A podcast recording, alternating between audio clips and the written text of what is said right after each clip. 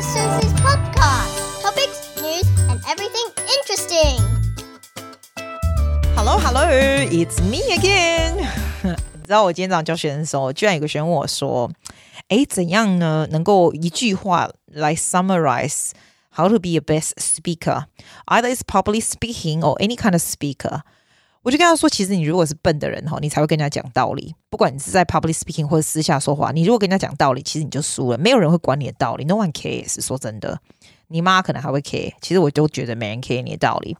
你如果很会讲故事，你就赢了，因为你的很会讲故事这种能力哈，可以影响别人，你可以影响别人的行动，也可以影响别人思想。尤其是你可以 evoke 人家的 emotion，人家的情绪，你知道？我就会讲说故事的能力是个非常非常重要的事，不是就跟小孩子讲那些童话故事上没有用的东西。你要用，不管是怎么样，我这个是我我觉得我最新学到的东西。如果你有办法把一个故事讲的非常的非常的有趣，非常 engaging 的话，you can actually serve your purpose。我怎么样能够有没有练习说故事的方法？这个 YouTuber 叫做 Ty Bennett Bennett，He is so good。我这里几乎所有的 idea 都是他那里来的，但是我也有看到另外一个这个这个说故事的这些 YouTube 或者 TED Talk，他们的 talk about very common 一些 ideas，还有一些 technique，我就 share with you 好不好？最重要的是哦，你不要 tell the story，you have to leave the story。这个重点就是你要让 audience 呢，让你这个观众能够相信你。我现在跟你讲一个故事。 然后我要让你，我一定是用故事来得到我的目的。所以第一个你要想，你这个目的是什么？你的目的是要做成这个 sales 呢，或者是你要 promote 什么东西，或者是你要改变他们一些什么思想，或者是你要 motivate 什么？You have to define 你的目的是什么？OK？好，假装你今天是一个 sales，你要你要卖这个东西，最重要最重要的事情就是。speak the story and talk about the story from the audience point of view, not from your view. 千万不要一直跟人家说你有多厉害。Absolutely no one cares 你有多厉害。你要 go from the other person's point of view，懂吗？这是一个很重要的事。我给你，I I'll give you a very simple story，好不好？怎么样的 story 可以 evoke emotion？ 你知道我们我们悉尼那个 Town Hall 那边哦，你知道我们的那种市政厅那边有没有在 City 中间呢？有很多很多 Shopping Center，那里都来来往往，大家走路都非常非常快。然后尤其雪梨天气都很好，那种阳光普照，那种阳光都直接晒在你的皮肤上面，you know。And people come and go, a lot of office people, young and old, passing by, students everywhere. 但是 at the corner，我们这主要那个 Main Street, George Street 啊，那边的 corner 总是有一个流浪汉在那里。那个流浪汉看起来就是非常非常老，然后呢，又是看起来就是很脏，然后他就写一个牌子说：“I'm so poor, can you please give me some money? I need to, I want money to for medicine or something like that。”然后他他眼睛也是看不到，他就坐在那里乞讨这样子，不管风吹雨打，大家经过的虽然都觉得很 sorry for him, but no one does anything。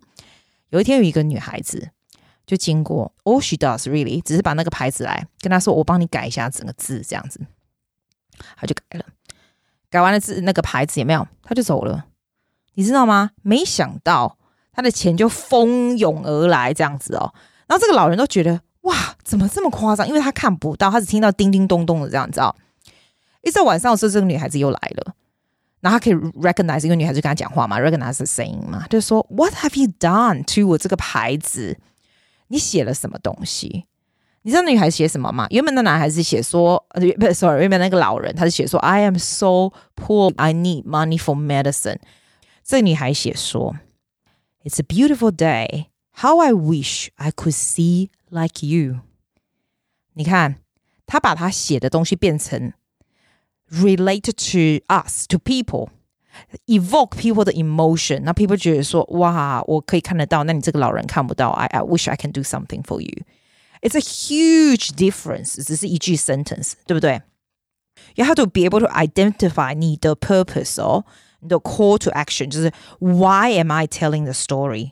所以你的 focus 是 on your audience，这个是最重要的东西，engage the audience。所以我现在告诉你，你要 engage audience，从现在开始，你所有 story 的 setting 都要 going around with 你的听众，而不是 你自己不是你自己有多厉害，这样子，这是我学到最重要的东西。I I knew it before，但是 I don't shape my story accordingly。基本上你就是要 have listeners in front of you，然后 you going from their experience 来 tell the story 就对了。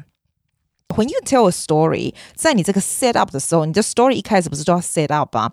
你 set up 的时候，you use a lot of details，use very very vivid word，譬如说 use sensory words。I feel。 I see，或者是这个天空是怎么样的？She's busy as bee. You know all these very vivid, very very visual words.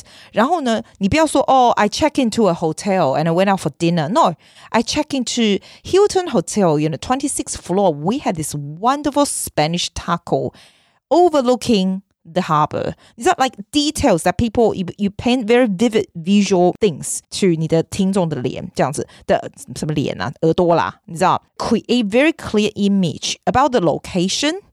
The amount 或是 time exactly when as well details 是非常非常重要的，因为你要带领别人到你这个 story 里面，very very specific 他这个 Ty Bennett he say something really interesting. He say the more specific the details, the more universally connected to people. 那当你 set 好了以后呢，每一个 story 其实都有一点都有 struggle。OK，instead、okay? of I'm telling you the struggle，其实还有另外一个一个 technique。第一个你是 set the theme，再来就是 struggle，再来就是 process，再来就是 result。第五个是 any incident and something happen。 第六个是 How does the situation change？第七个是 What is the ending result？所有的 story 我通常都是把这七个东西写成七个卡片，然后我教学生来 mix different order，你都可以 shape to story。我给你一个最简单 example，我们先不要讲最难的，我们先 set the theme，然后呢讲一些 struggle，就是比较困难的地方，再讲 solution，就三个就好，不啰嗦，三个就好了，好不好？我们讲到 struggle，所有的 story 都必须要能够 hook 你的 listeners 的 attention，你要能够抓住人家的 attention，就是 you have to talk about struggle in a very vivid way。那这个其实有很多不同的 struggle，你可以 man to man struggle，man to nature，man to society。Man to self，其实这年头哈很 engaging 的 story 都是 talk about self struggle。你有没有发现，mentally self struggle 那种东西是最强的，对不对？ 那我们讲一个最简单的 example，你说那个 Titanic 有没有？铁达尼号好不好？它是哪一种 struggle？它就是其实你要想铁达尼号的 movie，还有很多 movie 就是这种 process 啊。它先 set the theme，告诉你说谁在里面啊，character 是这两个 Jack 跟这个 Rose 有没有？他们是怎么样的情形啊？然后那边跳一些什么舞？这是不是 set the theme first？慢慢慢，他们的 struggle 就是他们这个船 hit 到这个冰山了，对不对？刚开始呢，水就到你的脚踝，再到你的 knees，然后怎样怎样？你你有发现他的 story 是越来越严重，到最后呢，天哪，要要覆盖到你的脸了，他们就开始要跳海了。什么？他们是把这个 struggle 越来越把它的 volume 越开越大，这个就是这个意思。the struggle make it 越越来越 dramatic 就对了，所以它 deliver much more vivid image for to you。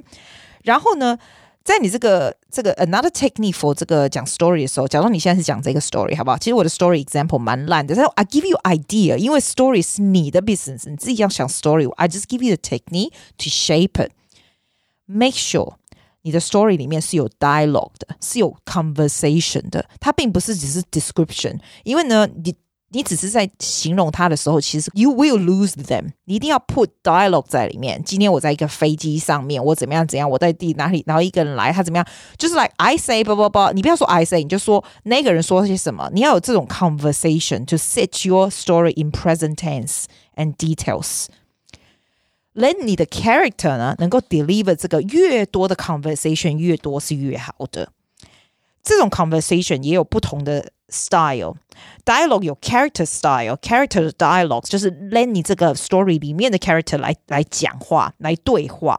所以你基本上是演这个对话。你知道 Jim Carrey 就超强的，你知道他很会做对话。你看他每次 interview 的时候都这样。你也可以讲 inner dialogue，譬如说你在讲你这个 character 对话的时候，你可以说 And I thought to myself，叭叭叭叭叭，你知道。you put a bit of inner dialogue is good。还有一种非常非常 advanced technique I learned from this um this different books，它是说，其实你也可以 involve audience 的 dialogue。譬如说，in the middle of this you say, "Oh, I guess this lady in front the, in the front seat must be thinking I 哒哒哒哒哒，你知道 you involve audience too。不过我是觉得最好是不要做这个，因为你当你不是很熟的时候，我都叫我学生不要做这个。最近我一个学生做一个 speech competition，然后 talking about laughter is the best medicine，and she got the second place for this。然后呢，他就在讲说他跟他弟呀、在那种。 在那个药房里面来跑来跑去，然后他弟说些什么，然后他又说些什么，药房是怎么样怎么样怎样。他的重点就是说，最后他他弟就笑得很高兴，都不不发高烧了，什么那一类的。她是一个小女孩，大概十岁而已，这样。And the way she describes 这个 dialogue make the whole thing very very interesting。还有一个 technique 就是哦，其实 in the middle of 你在形容这个对话或者这个 story 的时候，你要 make sure 呢，你一直不停的 create 这样的好奇心，create curiosity from the audience。就是说，How many of you feel this? Have you ever done this? Is 当你讲完你的 situation，你说啊，What What would you do in this situation？你知道我的意思吗？就是不停的 every now and then, you you you as a speaker, you step out of the story to ask question to engage audience. Then you go back to the story if you want to. 就是这样子，不停的 engaging，怎么样 hook them 起来是一个很重要的东西。这个是这个是 by practice。I'm still learning myself, but I always 都有这些 points in front of me, so I make sure I go back to it, go back to it。然后呢，你不停的 recall yourself，或者是你看你自己 from the video，你会发现，天哪，我看起来那么蠢，我声音怎么那么蠢？It's really by reviewing 你自己讲的，你就会越来越厉害，你的 story 会越来越 engaging。